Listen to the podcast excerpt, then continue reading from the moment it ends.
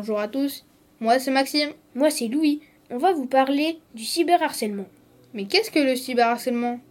Le cyberharcèlement est une forme de discrimination. Un acte agressif répété à l'encontre d'une victime sur Internet. Si tu te fais insulter en permanence sur les réseaux sociaux, ceci est du cyberharcèlement. Tout le monde peut se faire cyberharceler.